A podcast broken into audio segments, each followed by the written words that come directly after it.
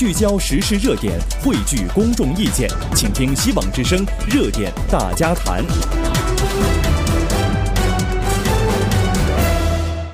好，欢迎您回来继续收听《热点大家谈》，我是丁月。下面我们来关心一下这个选民身份认证的这个争议啊，争端问题。呃，什么是选民身份认证啊？在加州呢，呃，其实大家如果是登记选民，如果投过票的话，可能会发现，哎，怎么这么简单哈、啊？都没有人查证你自己的身份，在网上登记一下就 OK 了哈。呃，但是自从二零二零年哈、啊，就是对于大选结果出现了这个呃很多争议性，包括确实有一些呃很很这个奇怪的一些现象被。媒体广泛报道出来，比如说这个死人投票啊，呃，包括这个投票数超过这个登记选民人数等等哈、啊，都让大家觉得说，哎，对于这个选举的流程，是不是应该更严格规范一些哈、来确保呃，作为就是能够。呃，维持美国的这种民主体制正常健康运作下去的一个保障呢？但是对于这个问题哈，其实两党啊，就是民主党和共和党之间呢是存在争议的哈。呃，双方看法和做法都不太相同。呃，那么加州目前的这个选举认证方面是什么样的一个情况？两党争议的焦点又是如何呢？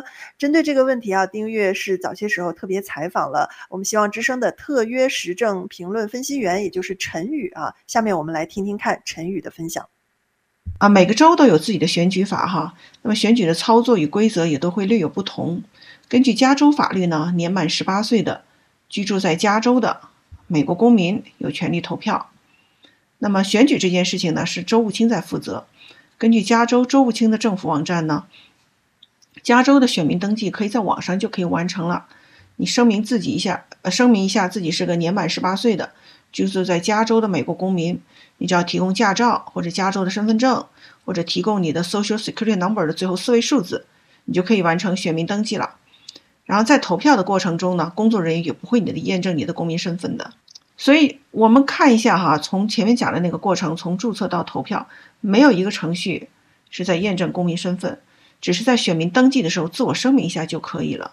那么我们问一下，如果一个没有公民身份的人，他在网上，注册成为选民，然后又去投票，会有政府部门验证他的身份吗？那么从理论上讲，应该是有的，就是州务卿办公室他应该要验证他的公民身份。但是从二零二零年的邮寄选票那个程混乱的程度上来看，就是死去多年的人也收到了邮寄选票，没有呃美国公民那个公民的人，那是那也收到了邮寄选票。所以我们就知道那个周务清周务清的那个数据哈非常不准确的，更何况现在那个周务清叫 Shirley Weber，他本人又是支持非法移民投票的，所以你想一想他会去验证吗？我觉得是很怀疑的。这就是为什么有人提出要出示选举身份证了。那么事实上，全美围绕着呃选举身份证这个争论，从二零二零年大选之后就开始了。那么原因大家都都知道哈，民主党呢一直在辩解。这个选民，呃，身份证这个要求呢，会压会压制穷人的选举权利。原因呢是他们负担不起这个选这个身份证的成本费二十二块钱。你想一想，这个这个这个原因是不是是不是合理的哈？加州政府愿意为无家可归的人群建造九十万美元一个单元的住房，他们愿意为非法移民提供免费的旅馆去居住。愿意为非法移民提供免费的医疗保健，他们就是负担不起每个人十二块钱的选举身份证吗？我觉得这个借口实在是很可笑。嗯，您刚刚听到的就是我们希望之声特约时政评论员陈宇哈，对于。加州啊，这个选民身份认证啊，两党不同观点哈、说法的这样的一个分析，呃，那么如果是这样的话，听起来加州的州务卿并不想管这件事儿哈。那作为真正执行这个选举流程的这个具体的，比如说县级的选务处单位啊，呃，有什么可以作为的呢？或者说现在这个县级的选务单位有作为吗？那么根据加州法律呢，哈。每一个县市，它可以制定自己的选举规则，这就好像说，联邦政府有联邦政府的法律，州有州政府的法律，那么各个县市也可以制定自己的选举规则。这就是为什么在旧金山、奥克兰这样的一些有一些城市哈，它通过了一些法律，通通过了法律，允许非法移民在一些当地的事务上投票。但是在选举身份证这件事情上，你就看到州政府他的一个不同的一个态度了。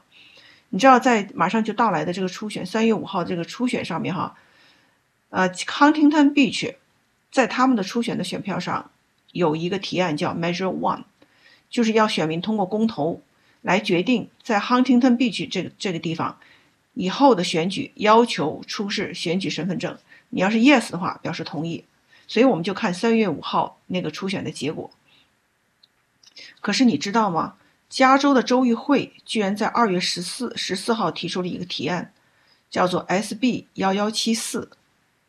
那个那个内容是说，禁止任何城市要求在选举的时候看身份证。所以我觉得这这是很，这是想起来真是很无理。哦，就说一些城市像像旧金山这样，他们他们通过了说非法移民可以投票。州政府没有问题，另外一些城市在 Huntington Beach，人家要求要出示选举身份证，州政府就不干了。这是人家自己城市规章，州政府来禁止，所以这真的真的是一个双重标准呢。嗯。那在这种情况下，呃，听起来有些选民可能会担心哈，那怎么样能够保证这个加州选举的公正性呢？作为普通的选民，我们能做些什么呢？呃，加州目前哈，民间其实有意哈，想通过公投来解决这个问题哈，目前是什么状况呢？距离加州十一月的大选还有半年多的时间。啊，很多的准备工作已经呃紧锣密鼓的开始了哈。有一个民间的组织叫做 Reform California，叫改造加州，这么一个民间组织，它现在发起了一个一个倡议哈，叫做选举连结倡议，英文它就是 Election Integrity Initiative。它现在征集选民的一个电子签名，啊，就是也在征召一些就是 volunteer 志愿者哈。下一步呢，他就要开始要征集那个实体签名了，计划要征集呃一百万个实体的签名。如果征集到了一百万个实体签名的话，这样子的一个举这样这样子的一个提案，就是要求选举身份证的这样的提案，就会放到加州的十一月这个大选的选票上。所以，既然州议会反对 选举身份证，让我们加州的老百姓自己做一个选择，来全民公决。嗯嗯、那么不知道您是否有关心哈这个选民身份认证的这个问题？如果您也有同样的疑惑哈，或者也想做些什么的话，那不妨也可以去了解这个民间发起的公投哈，看看我们作为选民能做些什么啊，来保证这个选举的公正性。那同时呢，作为选民个人哈，我想最大的呃一个呃这个一个这个我们可以做的就是一定不要错失能够通过选票啊来去。呃，投票的这样的一个机会啊，因为这个确实是通过我们手中的这一票来去决定哈，比如说哪些候选人来代表我们，然后身边的这些提案，呃，怎么样去呃去安排，然后政府的这些预算该怎么样去做哈。其实大家真的别错失这样的机会，真的是切实影响到我们的生活和社区的哈。所以再次鼓励提醒大家，三月五号的加州初选啊，千万千万别错过哈。而且现在您就可以去当地的这个投票点呢，就进行提前投票了。好，那么接下来呢，我们稍微先休息一下啊，等会儿回来带您关注另外一个话题，就是硅谷顶尖的这个 Gun High 啊，又出现这个华裔生卧轨自杀的这样的悲剧了哈。那背后到底有哪些问题值得我们思索和关注呢？我们马上回来。